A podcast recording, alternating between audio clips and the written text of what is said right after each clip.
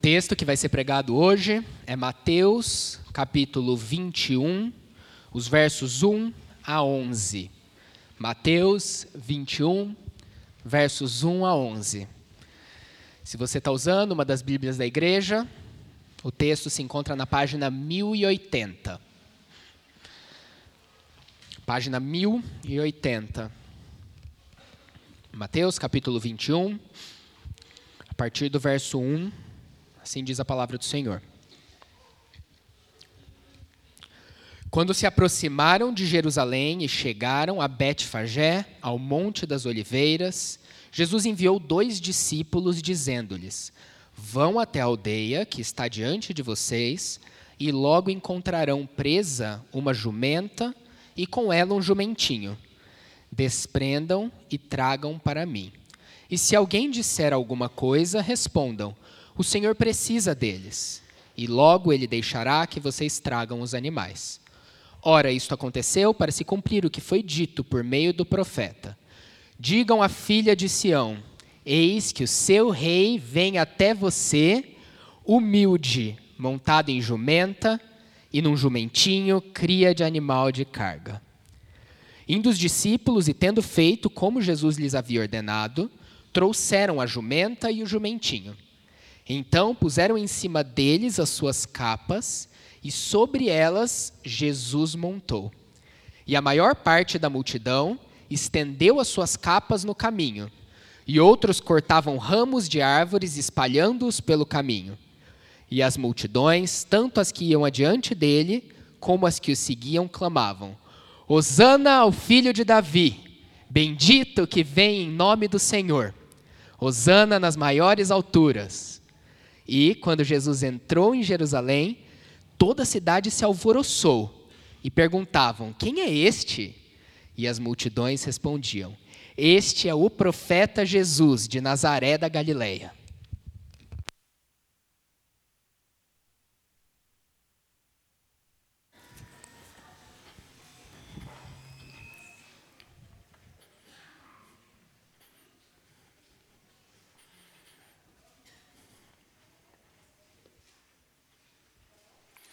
Vamos orar mais uma vez, povo de Deus.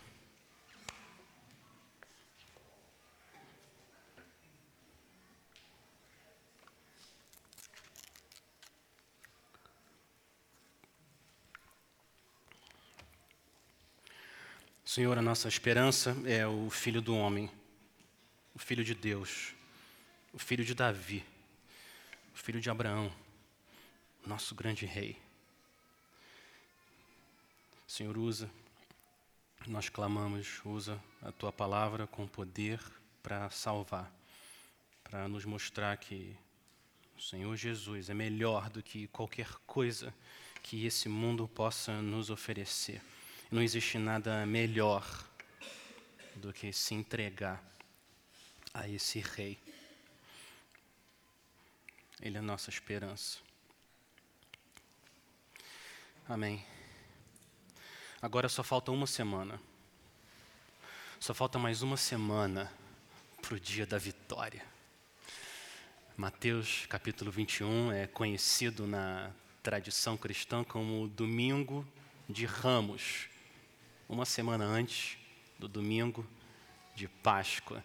Domingo de Ramos, porque se você reparar no versículo 8, a multidão está saudando o Senhor com ramos um símbolo que transmite a vitória sobre os inimigos. Na linha do tempo de Mateus, então, faltam sete dias para Páscoa, o dia da grande vitória, o dia que o Senhor Jesus vence o mundo, a morte e o maligno. Então, o que Mateus está fazendo aqui nesse trecho é o que ele vem fazendo em todo o Evangelho. Ele está nos mostrando quem Jesus é, que ele é um rei, sim, e nos chamando a adorá-lo. Três vezes nesse trecho, ele nos chama a olhar para Cristo como o rei. Primeiro, no versículo 5, uma profecia que Jesus está cumprindo, ele diz que Jesus é rei, com todas as letras. Digam, versículo 5, digam à filha de Sião: Eis que o seu rei, o seu rei, vem até você, humilde, montado em jumenta e num jumentinho Jumentinho, cria de animal de carga. A segunda prova que Mateus quer que a gente veja Jesus como um rei é quando ele entra em Jerusalém, as pessoas estendem as suas capas no chão. Versículo 8. Fala, a maior parte da multidão estendeu as suas capas no caminho. Esse era um costume de Israel quando alguém seria empossado rei, com o rei Jeú, lá no livro de Segunda Reis foi o que aconteceu. As, pessoas colocaram seus mantos nos degraus e Jeú foi subindo e todo mundo gritou: Jeú é rei, Jeú é rei. É, é um costume. Mateus está dizendo: está chegando o rei, é o rei. E terceira prova, no versículo 9, que Mateus quer que a gente adore a Cristo como o rei, está na resposta da multidão, no versículo 9. A multidão responde e as multidões, tanto as que iam adiante dele como as que o seguiam, clamavam: Hosana ao filho de Davi. Filho de Davi, a maneira de falar do descendente do rei Davi, que Deus prometeu muitos anos antes e que reinaria para todo sempre e viria para salvar o seu povo. Então Deus está dizendo de três maneiras diferentes nessa passagem: Jesus é rei, Jesus é rei, Jesus é rei. Adorem, adorem o meu filho. É o que está acontecendo aqui em Mateus 21. Então, a expectativa do Senhor é que a gente estenda o tapete vermelho do nosso coração se prostre em alegria diante do Rei e adore a Ele. Mas Jesus não é um rei comum. Isso vai ficar claro nos próximos capítulos de Mateus. Jesus não é exatamente o rei que os judeus esperavam e nem o rei que os gentios queriam. Jesus é um rei que não se encaixa nas expectativas humanas. Jesus é um rei diferente. Mas diferente é melhor. Jesus é o rei que você precisa para governar a sua vida, para perdoar os seus pecados e para amar você e governar sobre você, mas ele continua sendo rejeitado. Foi o que aconteceu em Israel e continua acontecendo até hoje. A minha oração é que esse não seja o caso de nenhum de nós aqui. Que o rei seja recebido, recebido, adorado, não rejeitado eu quero mostrar para vocês seis razões por que, a gente deve se prostrar diante desse rei aqui e adorar ele com a nossa vida. Por que a gente deve adorar Jesus de Nazaré? Seja pela primeira vez essa manhã, seja pela milésima vez que você vai fazer isso. Seis razões. Que tipo de rei Jesus é? Primeiro, primeira razão é que Jesus é um rei pobre. Essa é uma razão. Jesus é um rei pobre. Ele, é ele é diferente. Ele é rei, mas ele é pobre. No capítulo 8, Jesus disse que as raposas têm os seus, as suas tocas e as aves dos céus têm os seus ninhos, mas o filho do homem, ele próprio, não tem onde reclinar a cabeça. Jesus precisava de um jumento para cumprir a profecia, ele sabia disso, ele precisa de um jumento. Mas Jesus não tem um jumento, ele precisa pedir para alguém ele é um rei pobre. O dono do universo precisou pedir um jumento emprestado para alguém. Esse é o nosso rei. O versículo 2: Vão até a aldeia que está diante de vocês e logo encontrarão preso uma jumenta e com ela um jumentinho. Desprendam e tragam para mim. Jesus, a pessoa mais rica do mundo, ele é o Filho eterno de Deus, ele é o dono de tudo, ele precisa pedir um jumento emprestado. Ele se fez pobre. Ele entrou nesse mundo como um judeu pobre, que não tem onde reclinar a cabeça e não tem um jumento para cumprir a profecia que ele precisa. Esse é o nosso rei. 2 Coríntios 8, 9. Pois vocês conhecem a graça do nosso Senhor Jesus Cristo, que sendo rico, se fez pobre por amor de vocês para que por meio da pobreza dele vocês se tornassem ricos. Por amor de vocês. É o que o apóstolo Paulo está dizendo. Ele se fez pobre, ele abriu mão da sua glória para nos fazer ricos. Não ricos com notas de reais. Não, ricos dele, da presença dele, ricos de salvação. Para isso que ele veio. É um discípulo de Cristo ver a pobreza do nosso rei deve definir quais devem ser as nossas ambições e os nossos desejos nessa vida. O pastor Matthew Henry, século XVII, disse muito bem. Olha o que ele disse. Se o rei de Sião teve sua entrada triunfal em Jerusalém marcada por humildade e pobreza externa, quão errado é ver em nós, cidadãos de Sião, inveja, ambição e orgulho. Nós devemos ser como o nosso rei que se fez pobre para que a gente fosse rico de salvação.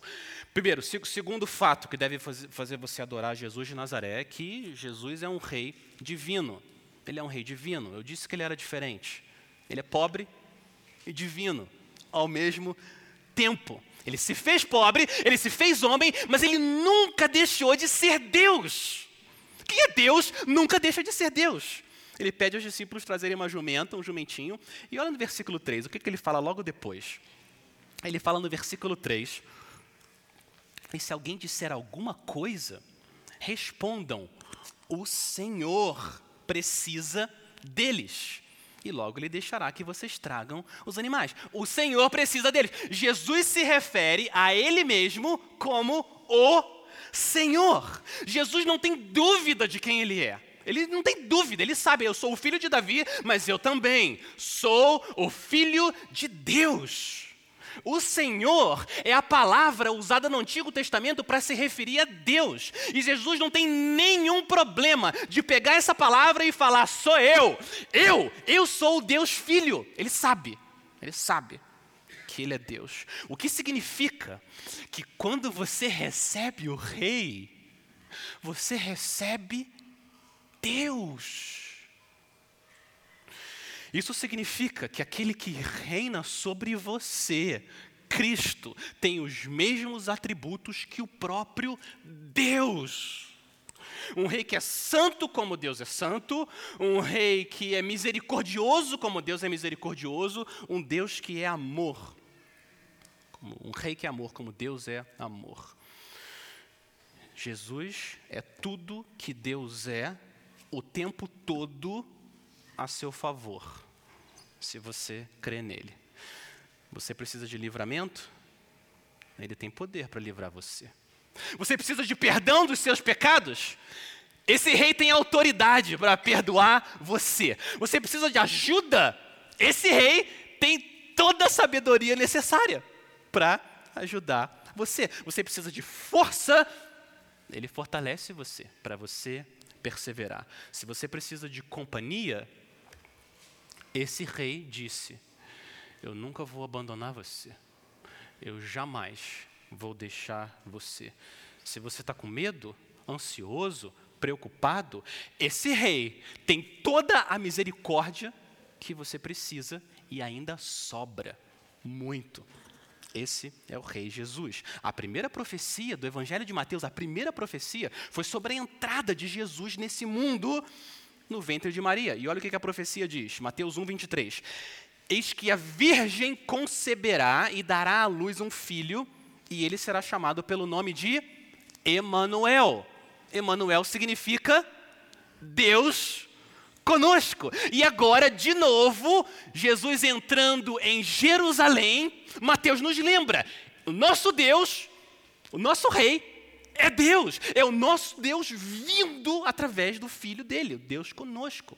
Está entrando em Jerusalém para nos salvar. E a prova que ele governa o mundo é que ele fala o que vai acontecer no futuro. Olha no versículo 2, ele fala para os discípulos que eles encontrarão no futuro, vocês vão, vocês vão encontrar, vocês encontrarão uma jumenta presa. E no versículo 3, ele fala que o dono deixará, futuro, ele deixará que vocês tragam os animais. E o rei soberano tinha razão, foi exatamente o que aconteceu. Olha o versículo 6, fala que os discípulos, indo os discípulos e tendo feito como Jesus lhes havia ordenado, trouxeram a jumenta e o jumentinho. Então puseram em cima deles as suas capas e sobre elas Jesus montou, exatamente como ele disse que ia acontecer, porque ele é Deus. Ele é um rei pobre, ele é um rei divino. Terceira razão para a gente adorá-lo, ele é o rei prometido. Ele é o rei prometido. A questão central nessa passagem é o cumprimento de Jesus dessa profecia de Zacarias. Por que, que Jesus não entrou a pé em Jerusalém? Por quê? Não foi porque ele estava cansado. Ele estava cansado, provavelmente, mas não foi por causa disso. Porque Betfagé, a cidade onde ele estava, ficava a um quilômetro, é muito perto, falta pouco. Ele aguentava. Não foi por causa disso que Jesus subiu em um jumento. O versículo 4. Jesus subiu em um jumento. Ora, isto aconteceu para se cumprir. Para se cumprir o que foi dito por meio do profeta. E aí, ele cita Zacarias 9:9. Digam à filha de Sião: Eis que o seu rei vem até você, humilde, montado em jumenta, e num jumentinho, cria de animal de carga. Jesus montado em um jumento, exatamente como Deus disse que ia acontecer 500 anos antes, é prova de que você pode confiar no que Deus promete. Ele cumpre tudo o que ele promete, mesmo quando parece que está demorando. Ele vai cumprir. Para a gente confiar em alguém, para a gente confiar em alguém, a gente precisa saber que essa pessoa é digna da nossa confiança. Se você tem um vazamento enorme na sua casa, tem uma goteira no meio do seu quarto, e você chama alguém para ajudar você, e o seu amigo fala: Não, eu vou lá, eu ajudo você essa noite, e ele não aparece. E, e, no dia seguinte ele fala: Não, não, hoje eu vou, hoje eu vou ajudar você, hoje eu, calma, calma, calma, eu vou ajudar você com o seu vazamento. E de novo ele não aparece. Aí ele manda uma mensagem no dia seguinte e fala: Não, não, não, me, me perdoe, amanhã eu vou, amanhã eu vou estar tá aí, amanhã eu vou estar tá aí sem falta. E ele não aparece, de novo. O que, que acontece? O que, que acontece? Acontece que você perde a fé você perde a fé nele. O histórico dessa pessoa não é digno da sua confiança.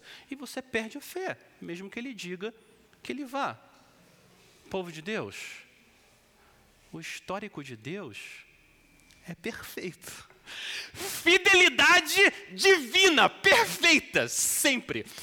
Milhares e milhares de promessas ao longo de milhares de anos e nem uma, nenhum pingo do i ele deixa de cumprir. Nenhuma delas é quebrada. Esse Deus prometeu, esse Deus prometeu que se você receber a Cristo como seu rei, se você confiar em Cristo como o Deus que se fez homem para morrer no seu lugar, se você fizer isso, esse Deus prometeu: eu perdoo você, eu perdoo você de todos os seus pecados, dos seus pecados eu não me lembrarei mais. Foi o que ele prometeu. Essa é a promessa dele. Ele disse que se você colocar sua fé em Cristo e não confiar em nada mais, e não tem que, você não tem que fazer mais nada, nada, Cristo é suficiente. Se você fizer isso, esse Deus prometeu perdão eterno. Você se torna meu. E Deus é completamente confiável. Você pode confiar num Deus desse. A Bíblia, a Bíblia é um livro de promessas. Tem mais promessa na Bíblia do que grãos de areia na praia. E você pode confiar nas promessas de um Deus que tem um histórico de fidelidade perfeita. Terceira razão é essa. Primeiro, Jesus é um rei pobre, ele é um rei divino, ele é o rei prometido, não prometido por qualquer um, ele é o rei prometido por Deus. E agora, quarto, Jesus é um rei humilde. A gente precisa explorar mais essa profecia de Zacarias. Jesus é um rei humilde. Um fato específico escandaloso. Olha o versículo 5. Um fato específico e escandaloso dessa promessa de Zacarias. Versículo 5 diz: Digam à filha de Sião: Eis que o seu rei vem até você, humilde, humilde, montado em jumenta e num jumentinho cria de animal de carga. Essa palavra humilde aqui em Mateus está conectando com todo o capítulo anterior, todo o capítulo 20. Jesus tinha dito no capítulo 20, para os seus discípulos pararem de disputarem cargos de honra e serem humildes e servirem uns aos outros. Jesus tinha dito um pouco antes que ele, o grande rei, não veio ser servido, ele veio servir, em humildade, servir e dar a sua vida em nosso resgate. Ele é um rei humilde e Jesus demonstrou esse serviço humilde curando dois cegos. Ele estava no meio do caminho em direção à morte, à cruz, e ele para para servir dois cegos e fazer eles verem. Jesus é um rei humilde. E agora, de novo, Mateus mostra mais uma marca da humildade do nosso rei. Ele entrou em Jerusalém para a maior batalha da história. E ao invés de entrar num grande cavalo, com uma lança, um guerreiro, forte para destruir todo mundo. Não. Ele entra desarmado num jumento. Sem oficiais e trombetas. Não, gente comum saudando o rei do universo. Uma escritora cristã holandesa, Corrie Ten Bon, é, ela é uma cristã holandesa, ela ajudou a salvar centenas de judeus durante a Segunda Guerra Mundial. Ela acabou escapando dos campos de concentração dos nazistas e ela escreveu vários livros, vários livros. E perguntaram para Corey, perguntaram para essa irmã se era difícil para ela ser humilde. É difícil ser humilde? Olha a resposta dela. Olha o que ela diz. Quando Jesus entrou em Jerusalém no domingo de Ramos, nas costas de um jumento, todas as pessoas estavam acenando com ramos, estendendo as suas capas no caminho e cantando louvores. Você acha que por um momento chegou a entrar na cabeça daquele jumento que aquilo tudo era para ele? Se eu posso, olha o que ela diz, se eu posso ser o jumento que Jesus anda para a glória dele, eu darei a ele todo louvor e toda honra. Amém! Isso é humildade. Se eu posso ser o jumento, o veículo que carrega Cristo, a mensagem dele e todo louvor vai para ele. Então, eu vivi de uma maneira correta, adequada. Não faz nenhum sentido pensar que o louvor deve vir nessa direção. Cristo, tudo é para Ele. Esse é um rei que você pode adorar, se prostrar e se submeter. Talvez você tenha tido na sua experiência, na sua vida, algum líder ruim. Eu não sei, talvez o seu pai, sua mãe, seu marido, talvez alguém na igreja, alguém foi um líder agressivo, abusivo, manipulador. Eu lamento a sua experiência, mas eu, eu quero dizer o seguinte: Jesus é diferente. Jesus é bem diferente. Ele é humilde. Ele usa todo o poder dele para salvar você, morrer no seu lugar pelos seus pecados. A coisa mais segura que existe nesse mundo é ficar debaixo da liderança de um rei assim, um rei humilde. Essa é a quarta razão. Quinta razão, porque você deve receber ao rei com fé e alegria. quinta razão é porque ele é o rei salvador. Jesus é o rei salvador. Quando o anjo Gabriel apareceu para José e ele falou para José colocar o nome daquele bebê o nome desse bebê vai ser Jesus. A explicação lá em Mateus 1, Mateus 1, 21, é por quê? Por que, que o nome dele vai ser Jesus? Porque ele salvará o seu povo dos pecados deles. O nome Jesus significa Deus salva. Javé salva. Isso significa o nome Jesus. E Mateus 21, esse trecho mostra que Jesus é um rei do tipo salvador em três lugares. Quero mostrar para vocês três lugares. Primeiro lugar que a gente vê que Jesus é um rei do tipo salvador, que salva, nos perdoa os pecados e nos salva, é no grito da multidão. No grito da multidão, versículo 9. No próprio grito da multidão a gente vê que Jesus é um rei salvador. E as multidões, tanto as que iam adiante dele, como as que o seguiam, clamavam: Hosana, o filho de Davi, bendito que vem em nome do Senhor, Hosana nas maiores alturas. Osana vem do hebraico, a língua do povo judeu. Osana significa ó, salva-nos. Por favor, salva-nos. É isso que significa Osana. A multidão está usando as palavras do Salmo 118, que foi o salmo que a gente usou para abrir o culto essa manhã. Eles estão recebendo Cristo com o Salmo 18. Olha o que, que o Salmo, desculpa, 118. Olha o que, que o Salmo diz. Salmo 118, 25. Ó, oh, salva-nos! Osana, Osana! Salva-nos, Senhor, nós te pedimos. Bendito que vem em nome do Senhor. Então, o Salmo 118 é uma música no livro dos Salmos que Deus deu para o povo louvar o rei que Deus prometeu enviar para salvá-los. A multidão não entende bem que tipo de Salvador Jesus é. Mas foi correto receber Jesus com Osana, salva-nos, porque ele é um Salvador. Ele é um rei bendito, enviado pelo Senhor. Esse é o primeiro lugar que a gente vê na, na passagem que Jesus é o rei salvador. Mas tem um segundo lugar importante, que vem da profecia de Zacarias. No versículo 5 de Mateus, esse versículo ele vem da profecia de Zacarias 9. Eu quero pedir para você voltar um pouquinho na sua Bíblia. Se você está usando a Bíblia da igreja, está na página 1041. Mas dois livros antes, Mateus, aí você volta, você tem Malaquias, no Antigo Testamento, aí você volta mais um livro, Zacarias. Se você for Zacarias capítulo 9, eu quero mostrar para vocês como que o contexto da profecia de Zacarias está dizendo Cristo é um rei salvador se prostrem diante dele. Zacarias, capítulo 9, versículo 9. É, é essa profecia que Mateus, que foi escrita 500 anos antes, está citando. Zacarias 9, 9.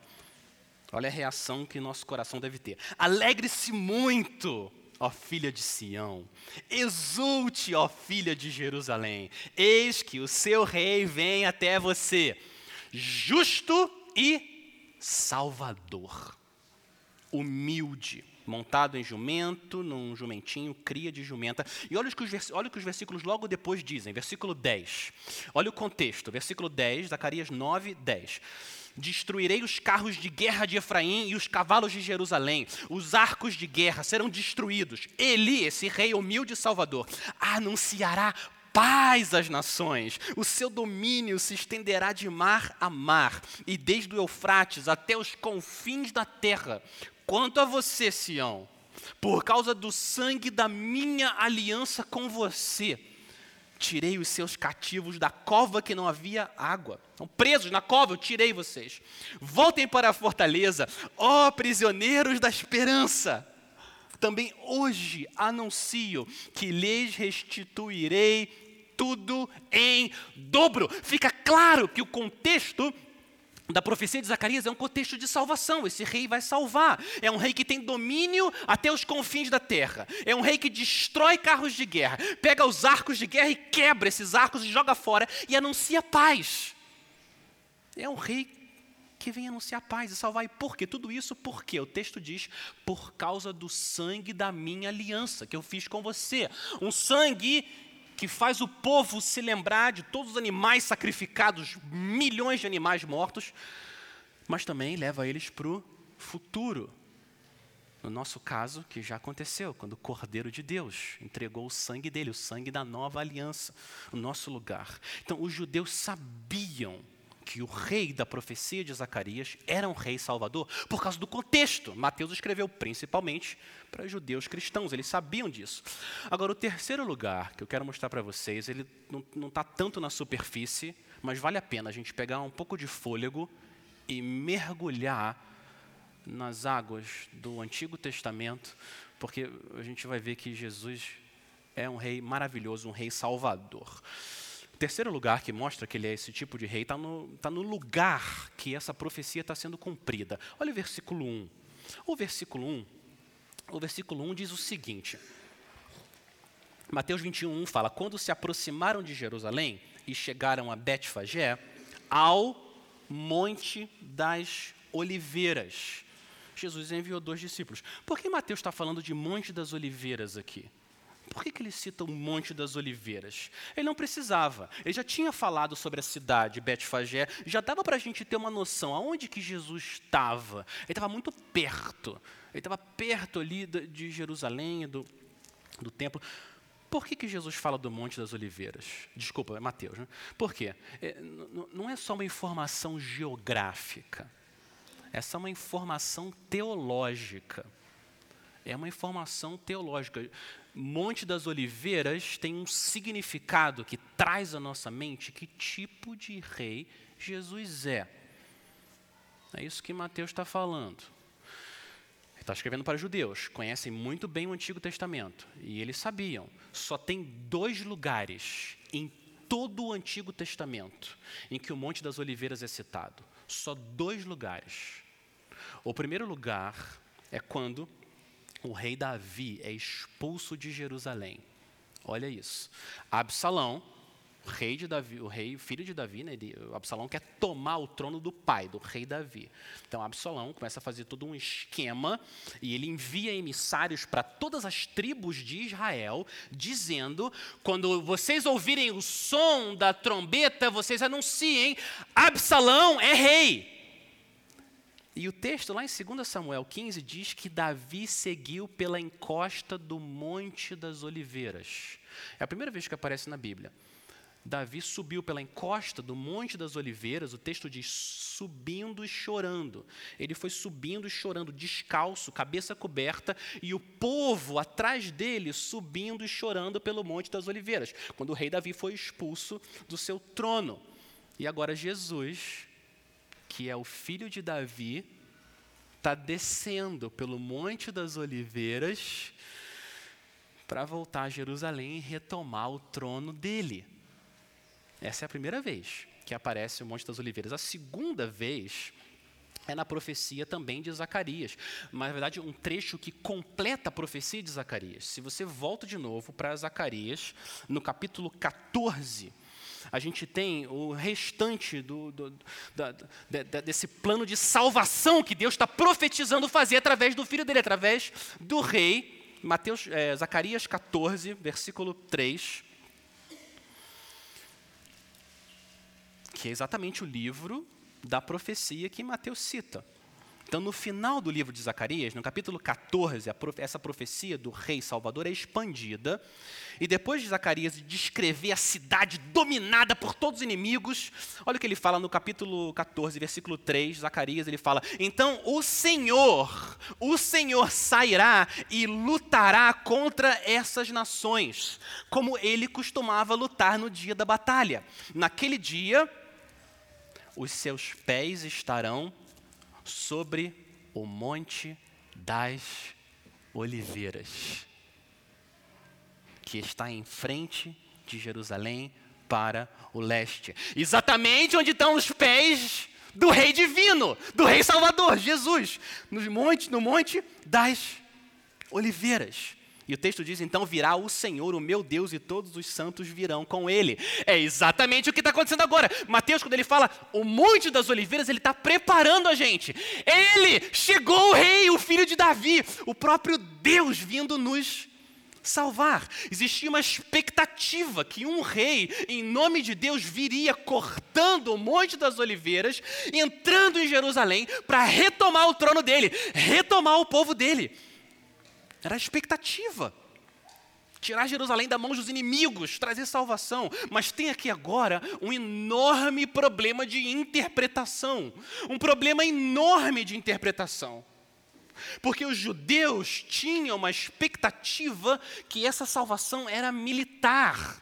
Eles estavam esperando que Jesus ia libertar o seu povo julgando os romanos atacando, julgando os inimigos políticos de Israel. Eles não entenderam, eles não entenderam que o servo sofredor que morre no lugar do povo é a mesma pessoa do rei Salvador que vem com poder para resgatar o seu povo. Eles não entenderam.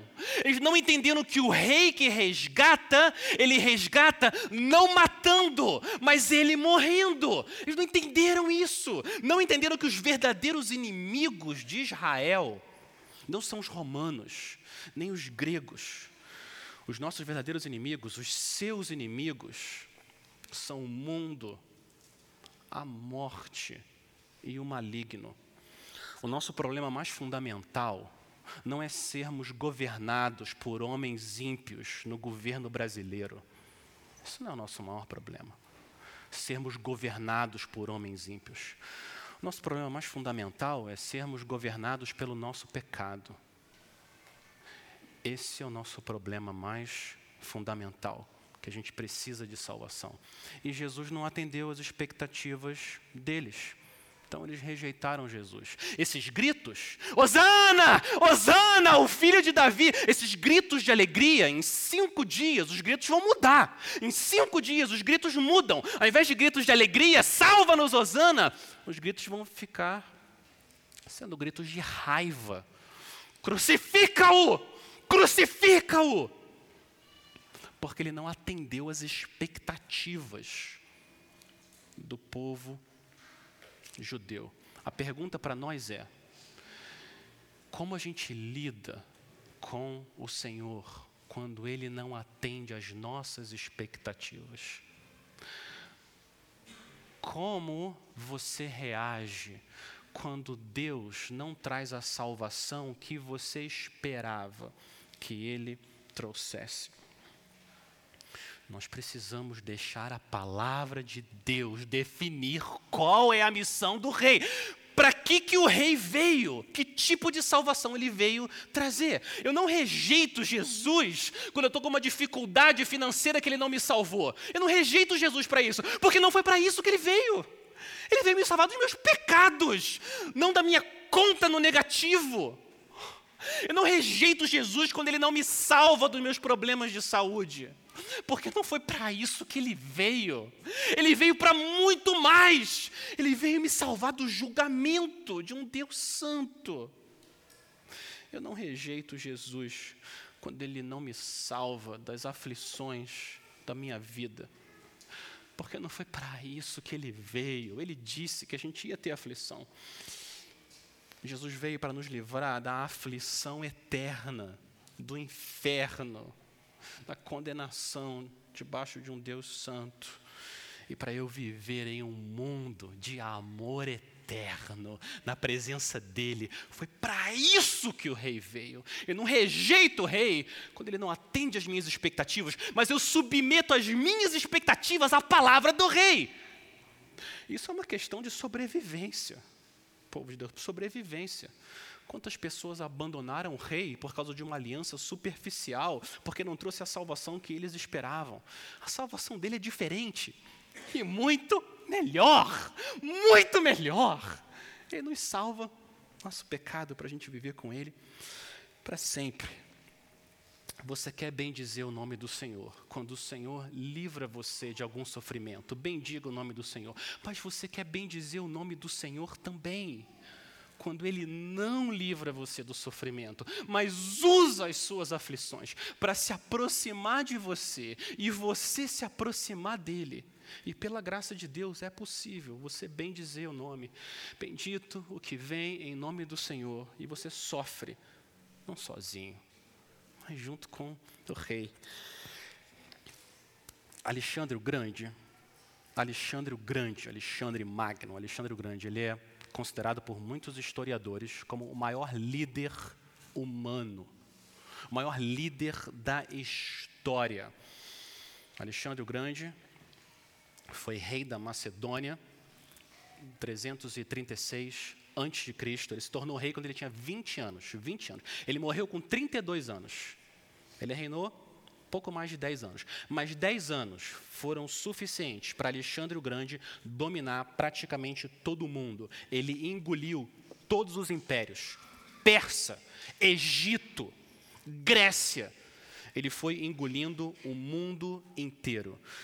Conta uma história que Alexandre o Grande ele foi educado por Aristóteles e conta que teve uma aula que ele começou a chorar, chorar, chorar, porque ele não tinha conquistado ainda nenhuma nação. Esse é Alexandre o Grande, mas ele era, ele era muito amado pelos seus soldados. Alexandre era muito amado, porque o que acontecia? Quando os soldados tinham uma marcha longa para enfrentar, O que Alexandre fazia? Ele descia do cavalo dele e ele ia do lado dos soldados, no calor e na poeira. E quando ele estava num dia quente, numa guerra, e traziam água para ele beber, ele nunca bebia antes dos outros soldados beberem. Olha o que ele, ele se recusava a beber. Olha o que ele dizia: Os soldados doentes precisam mais do que eu. Não vou beber até que todos os soldados tenham bebido. E os soldados amavam Alexandre por causa disso. Quero dizer para vocês que o nosso Rei Jesus fez muito mais do que o Rei Alexandre. Alexandre era grande, mas Jesus é maior, muito maior. Jesus não desceu do cavalo para andar do nosso lado. Ele desceu do trono da glória para viver com a gente. Ele é muito maior que Alexandre. Jesus não chorou porque não tinha conquistado uma nação. Até porque todas as nações são dele. Ele é o dono do universo. Jesus chorou pelos nossos pecados. Ele não derramou só lágrimas. Ele derramou o sangue dele por nós. Alexandre é grande. Jesus é muito maior que Alexandre. E se os soldados amavam tanto o rei deles, quanto mais nós devemos amar o nosso rei, que subiu num jumentinho para ir até a cruz, se esvaziou por nós. Os judeus não entenderam que Jesus era um rei diferente. Diferente e melhor, mas eles não entenderam. O último fato sobre o rei mostra que ainda estava confuso para eles quem Jesus era. Olha o que Mateus está fazendo agora. No finalzinho, ele está acumulando verdade sobre que tipo de rei Jesus é. Ele é um rei pobre e divino. Ele é o rei prometido salvador, humilde. E agora ele mostra que ele é o rei profeta. No versículo 10, a sexta, sexta razão para a gente adorar Jesus de Nazaré. Ele é um rei profeta. Versículo 10 fala: E quando Jesus entrou em Jerusalém, toda a cidade se alvoroçou, tremeram e perguntaram: Quem é este? Essa é a pergunta da passagem: Quem é este? Versículo 11: E as multidões respondiam: este é o profeta Jesus, de Nazaré da Galileia. E a resposta da, da multidão não é mentira. Não é mentira. Sim, Jesus é profeta. Ele é o grande profeta. Ele é o profeta que Deus prometeu para Moisés, um profeta que seria maior do que o próprio Moisés. Jesus é sim um profeta, mas ele é muito mais do que um profeta. Dizer que Jesus é profeta e parar aí é blasfêmia. É a blasfêmia dizer Jesus é um profeta, ponto, não falar mais nada sobre ele. Os muçulmanos entendem que Jesus é um profeta, como qualquer outro profeta. Você não pode ser muçulmano se você não acredita que Jesus é um profeta. Mas Jesus é muito mais do que um profeta. Ele é o Rei dos Reis. Ele é o Deus em carne. Ele é o Filho do Deus vivo, que morreu e ressuscitou e reina para sempre. Um rei que deve ser adorado. Um rei que deve ser adorado como Deus, por tudo que ele é. Essa passagem é uma cerimônia de coroação do Rei Jesus. É isso que essa passagem é. Jesus está entrando, a entrada triunfal, ele está entrando em Jerusalém para ser coroado. É isso que está acontecendo. Mas é uma coroa diferente. É uma coroa de espinhos que ele vai ter que usar. E Jesus vai também assumir o trono dele. É claro que ele vai assumir o trono dele. Mas o caminho para ele se assentar no trono é um caminho diferente do que todo mundo estava imaginando. O caminho que Jesus usa são pregos e uma cruz. Esse é o caminho que o rei usa. Não tapete vermelho, não trombetas. Ele se assenta no trono através da cruz. E Jesus foi rejeitado apesar desses gritos de Hosana, Hosana, salva-nos, esse louvor não durou muito. Jesus foi rejeitado, pregado numa cruz, morto. Mas a rejeição é parte do plano do rei. Parte da profecia de coroação do rei é a rejeição. Tá tudo sob o controle dele. Ele sabe que ele precisa cumprir cada letra da palavra de Deus. João, o Evangelho de João diz que Jesus, o Verbo, estava no mundo, o mundo foi feito por meio dele, mas o mundo não o conheceu. Veio para o que era seu e os seus não o receberam. Mas, mas, a todos quantos o receberam, todos que receberam o Rei, deu-lhes o poder de serem feitos filhos de Deus. Se você recebe o Rei, esse Rei, você se torna filho de Deus. Se você se prostra diante dele, confia sua vida a ele, você se torna um seguidor. Você ganha, você ganha poder. Esse é o maior poder que a gente quer.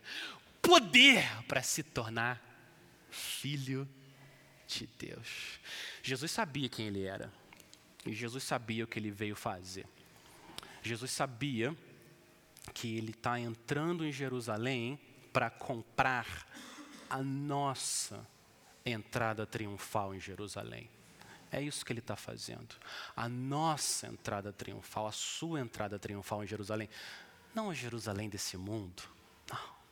Jesus está entrando na Jerusalém terrestre para comprar o poder e o direito de você abrir as portas da Jerusalém celestial e entrar para ter comunhão com Ele. É isso que Jesus está fazendo. E Ele sabe o preço. O preço da sua entrada triunfal é o sangue, o sangue dele, o sangue da aliança do Cordeiro. Você tem todas as razões do mundo para confiar num rei assim, se prostrar diante dele, entregar sua vida a ele. Jesus é um rei diferente mas é um diferente muito melhor. Amém? Vamos orar.